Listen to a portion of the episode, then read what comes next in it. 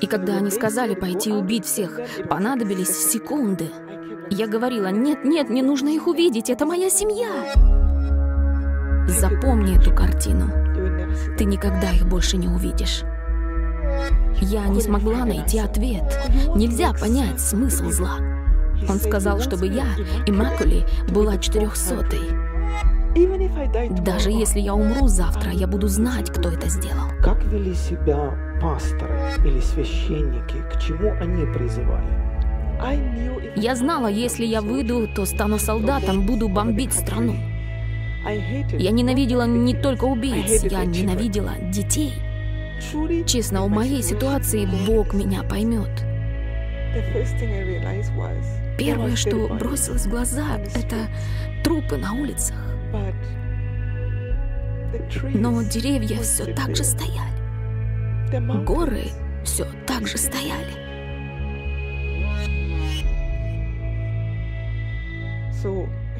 Да, я не могла.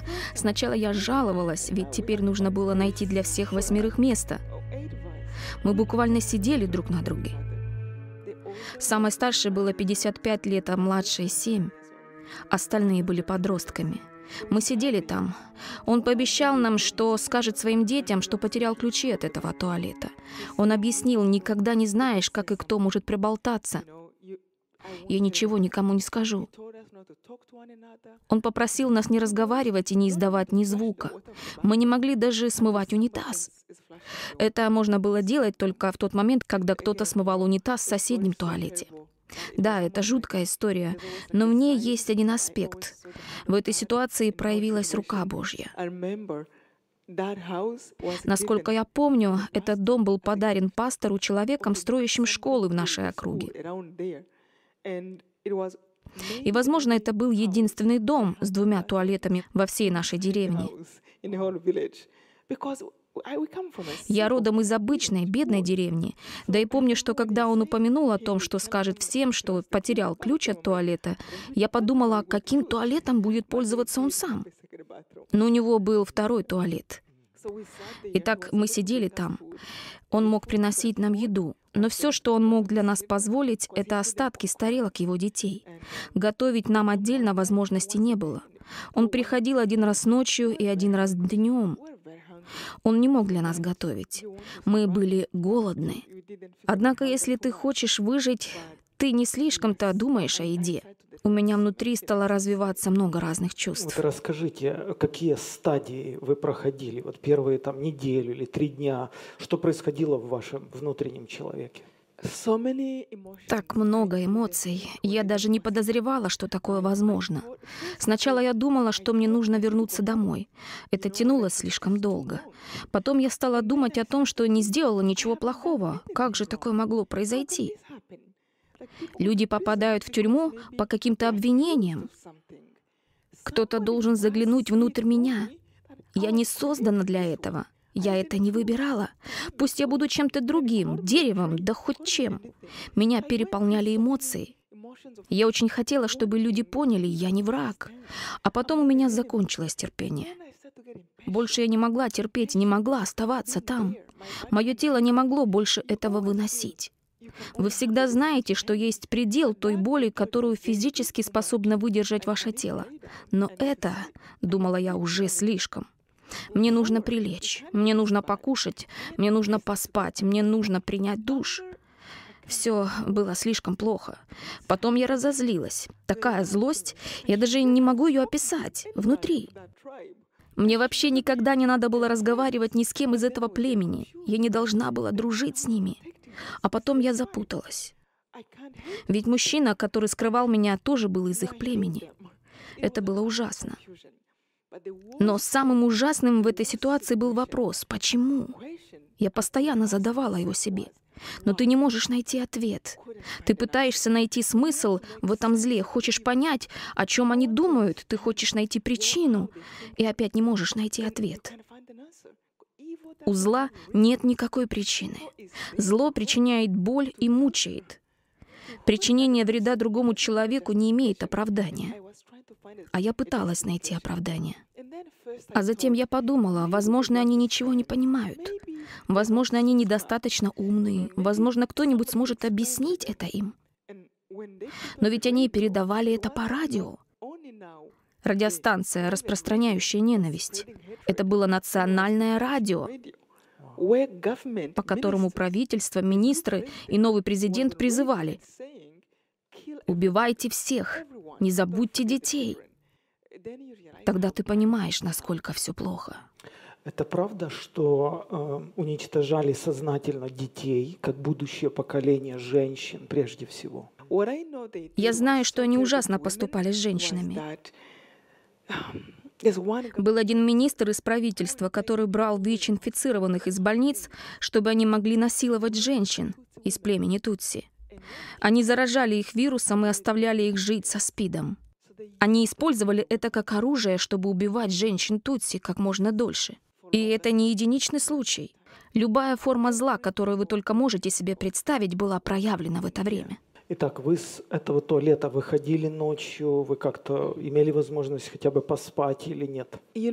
Однажды этот мужчина, пастор, испугался, что мы можем сойти с ума.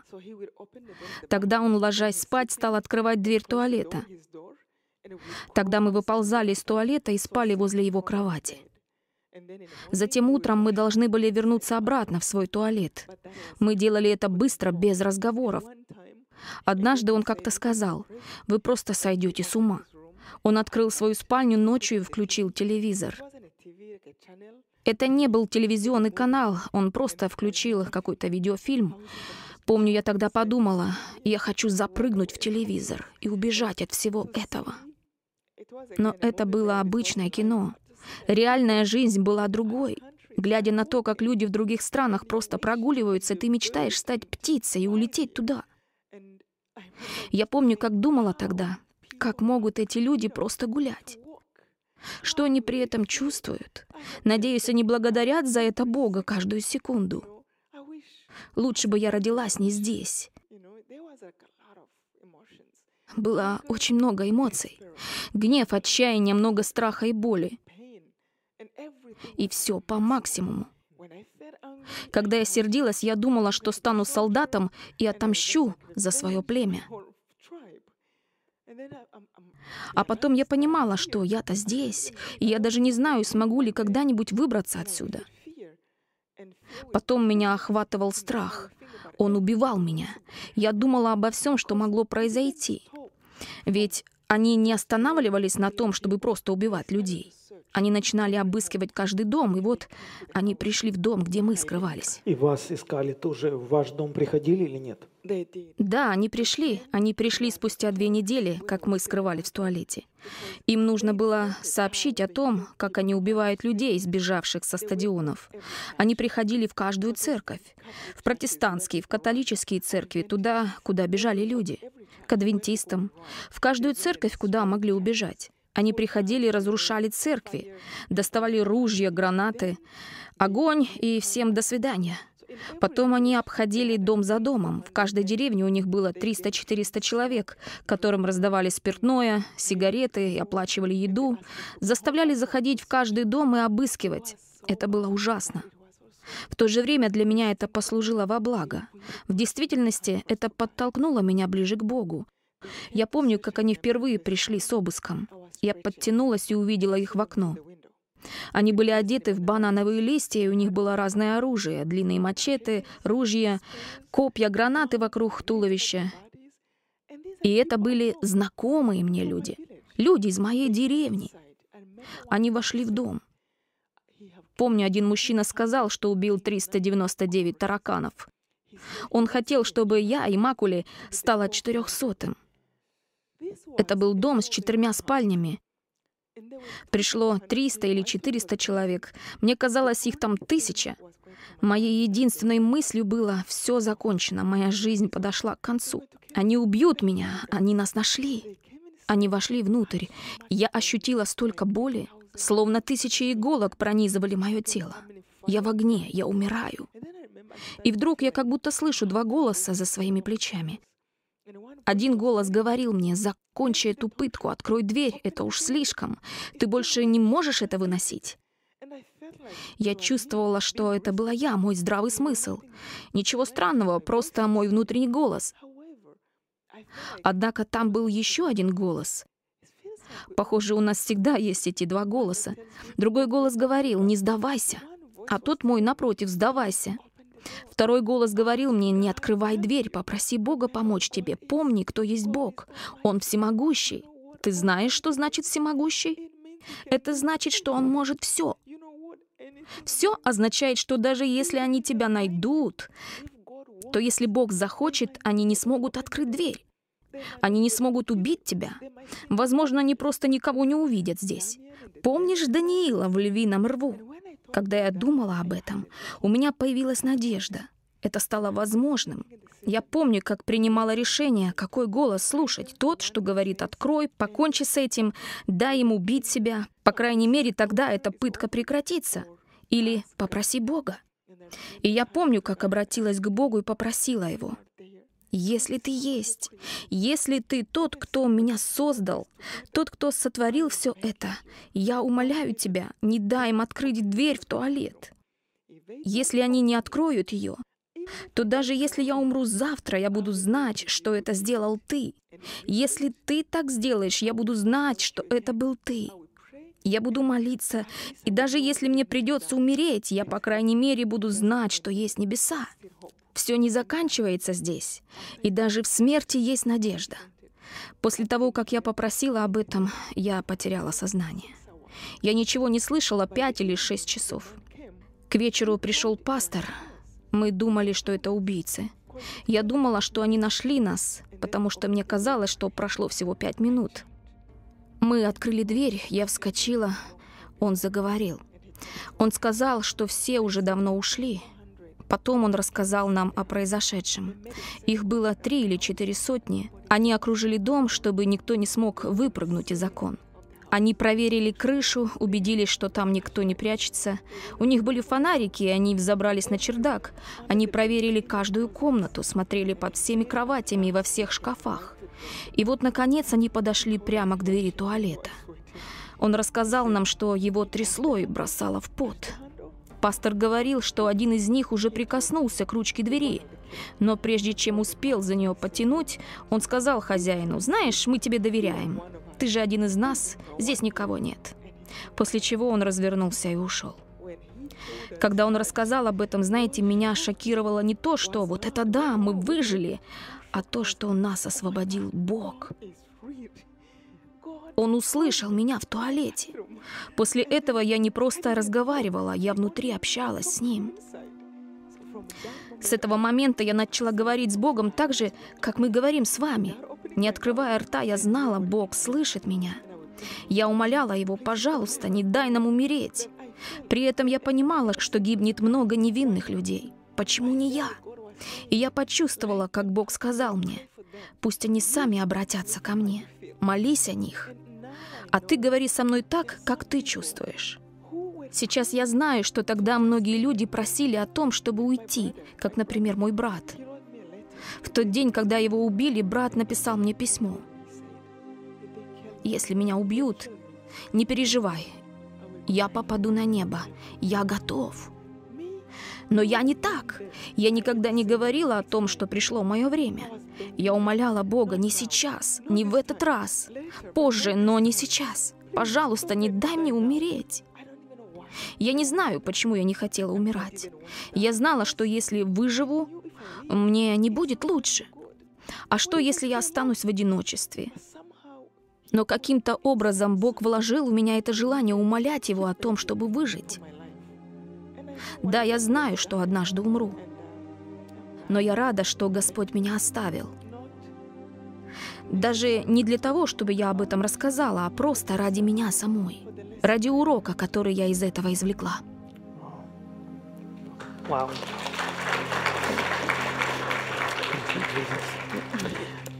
Эмекеле, каким был последний день вашего пребывания в этой тюрьме? В последний день пришли солдаты. В стране уже закончилась война.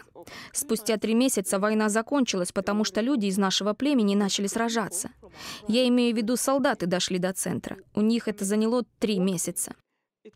Руанда небольшая страна. Солдаты захватили столицу, и теперь можно было выйти на свободу. Наш хозяин сказал, там есть несколько солдат, которые пытаются спасти людей. Если вы хотите, можете выйти к ним. Здесь вы все равно умираете. Мы были скелетами. Когда я спряталась в туалете, я весила 115 фунтов, 52 килограмма. Когда я вышла из него, мой вес был 65 фунтов, 29 килограмм. Все кости торчали отсюда до сюда, и я могла их пересчитать. Когда он сказал нам это, я помню, как вышла к нему. Я обратилась к нему и сказала, «Отпусти нас. Если Бог дает нам шанс, возможно, у нас и есть шанс. Если они убьют нас, пускай. Мы здесь все равно умираем». Он ответил, «Хорошо, идите». Так мы были спасены. Но перед тем, как отвести нас к солдатам, пастор попросил нас встать. Мы все были в обморочном состоянии. Наши колени занемели, мы не могли ходить, не могли говорить, мы падали на месте. Нам пришлось немного размяться перед тем, как мы смогли просто стоять. Потом он помолился с нами. Он позвал всех своих десятерых детей, которые даже не знали о том, что мы были в их доме. Он открыл дверь в туалет и попросил нас выйти. Дети были удивлены. Как? Скелеты у нас дома? Сколько они у нас находились? Он попросил их поторопиться и стал молиться. Мы все плакали. Он молился о том, чтобы Бог вел нас, о том, чтобы Он был с нами. Потом Он пошел с нами и вывел нас к солдатам. Так мы и вышли. Я до сих пор помню. Да, это был тяжелый день. Помню, когда мы вышли на улицу, это было три часа ночи. Первое, что я осознала, это мертвые тела на улицах. А деревья все так же стояли на своих местах. Горы все так же стояли. Представляете? Люди убивают друг друга, а деревья просто продолжают стоять.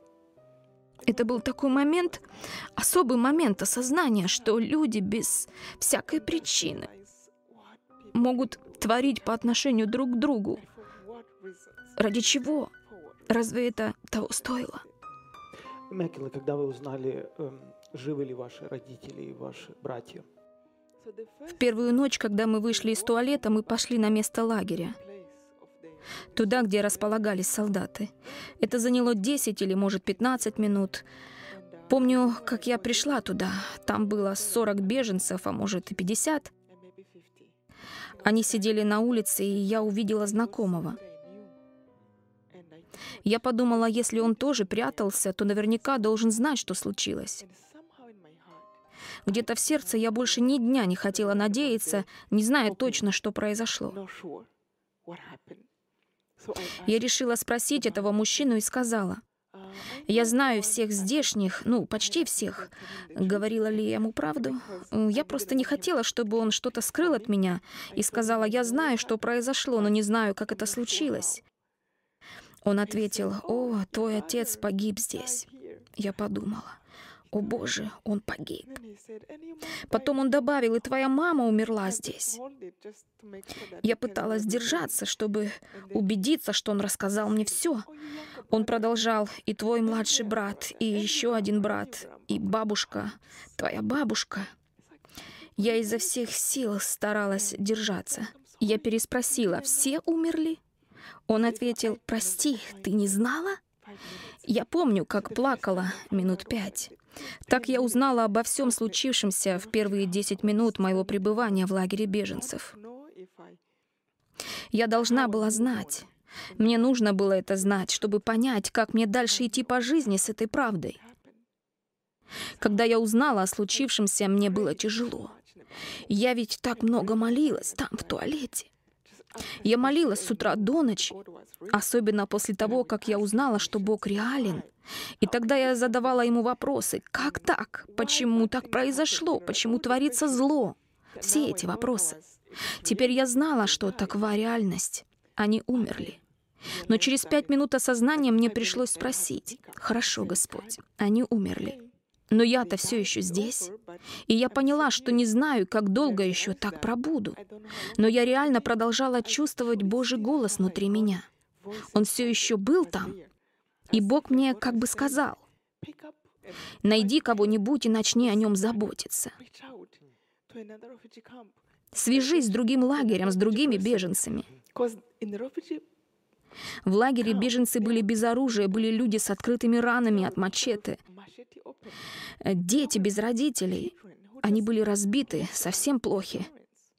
И я почувствовала, как Господь сказал мне, перестань плакать и начни заботиться о людях, потому что, в конце концов, только любовь имеет значение. Мекилы, а вы нашли тела своих близких, родных? Они захоронены в Руанде? Вы знаете, где это место? Да, я нашла некоторые из них. Моего отца сожгли. И младшего брата. Он умер на стадионе с тысячами других людей. А потом они всех сожгли. Но тело другого моего брата... Я видела место, где соседи убили его, а потом и маму. Я нашла их тела и похоронила вместе там, где мы раньше жили.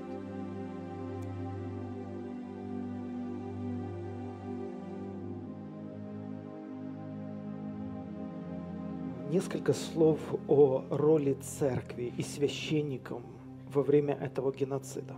До этой страшной трагедии э, в церквях э, представители хуту и тутсы были вместе или церкви делились тоже по признаку племени? Люди были вместе в церкви. Правительству пришлось буквально учить людей по радио, чтобы они восстали друг против друга. Как вели себя пасторы или священники? К чему они призывали? Это был еще один важный урок на всю жизнь, который мне преподнес геноцид.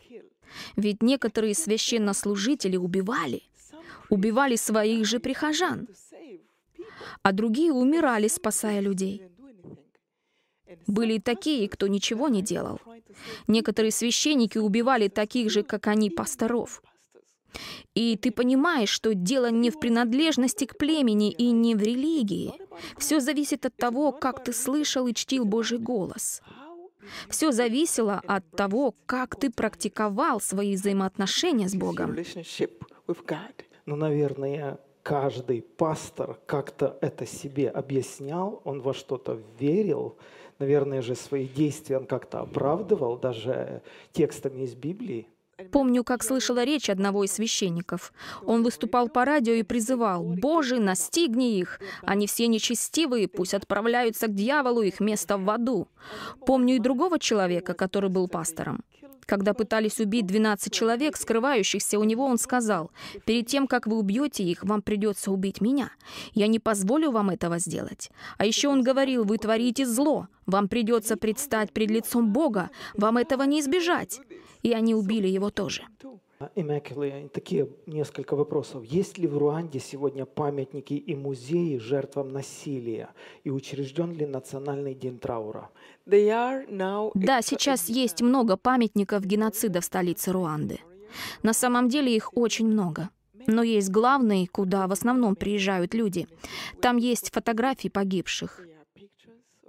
Их семьи приносят фотографии. Сейчас в каждой деревне есть памятник. Вы не живете в Руанде, а кто-то из ваших близких или родственников живет? Да, там у меня живет брат, который тогда был за границей. Он учился и выжил. У меня есть друзья и проекты в церквях. Я работаю с детьми в Руанде и стараюсь им помочь. Как я уже говорила, один из главных уроков — это осознание важности любви. Любить, заботиться о нуждающихся, о тех, кому повезло меньше, чем тебе.